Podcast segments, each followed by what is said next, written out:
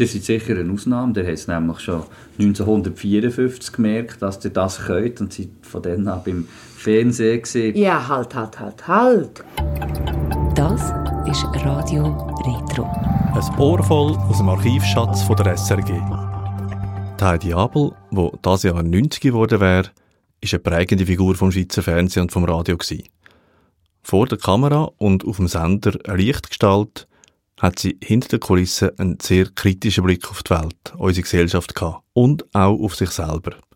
Das hat sich 1982 in der Radiosendung Rendezvous gezeigt, wo Heidi Abel Gast war beim Peter Marthaler.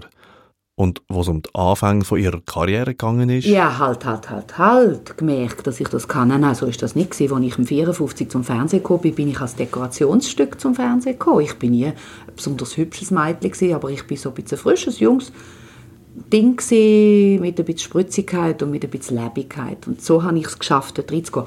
Aber ich bin nicht dort angekommen, weil man eine Kraft gebraucht hat, wo, wo etwas Wichtiges macht. Ich bin ja lang, lang einfach auch als Dekoration angeschaut worden. Das hat erst später geändert, das Bewusstsein.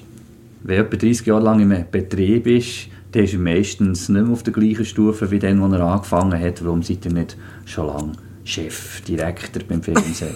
Generaldirektor von der SRG. Äh, also, es sind also zwei Seiten, oder, wenn Sie mich das fragen.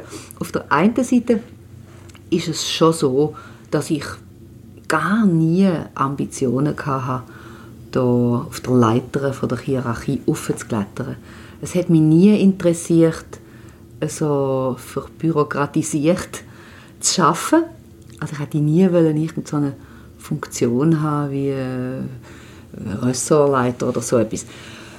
Ich habe auch nicht unbedingt die Qualifikation dazu mitgebracht, nicht, um das dann gut auszufüllen, so eine Posten. Aber der andere Punkt, ich meine, es ist schon gut, dass Sie mich das fragen, ist, dass ich natürlich als Frau gar nie gefragt worden bin, irgendeine Funktion zu übernehmen. Also wenn ich auch hätte wollen, hätte ich wahrscheinlich gar nicht können. Und da sind wir natürlich bei einem heiklen Punkt. Da sind wir bei der Frage, dass, wieso Kunst, dass Frauen nicht ernst genommen werden. Man kann das Problem sehr deutlich in Zahlen erfassen, wenn man schaut, wie viele Frauen und Männer im Programmbereich bei Radio und Fernsehen arbeiten. Sie beim Fernsehen 70 Männer gegen 28 Frauen, beim Radio 148 Männer gegen 32 Frauen. Warum haben die Abel so wenig Frauen bei Radio und Fernsehen? Können sie es schlechter oder werden sie einfach nicht akzeptiert? Es hängt natürlich auch damit zusammen, dass die Frauen sich selber das gar nicht zutrauen.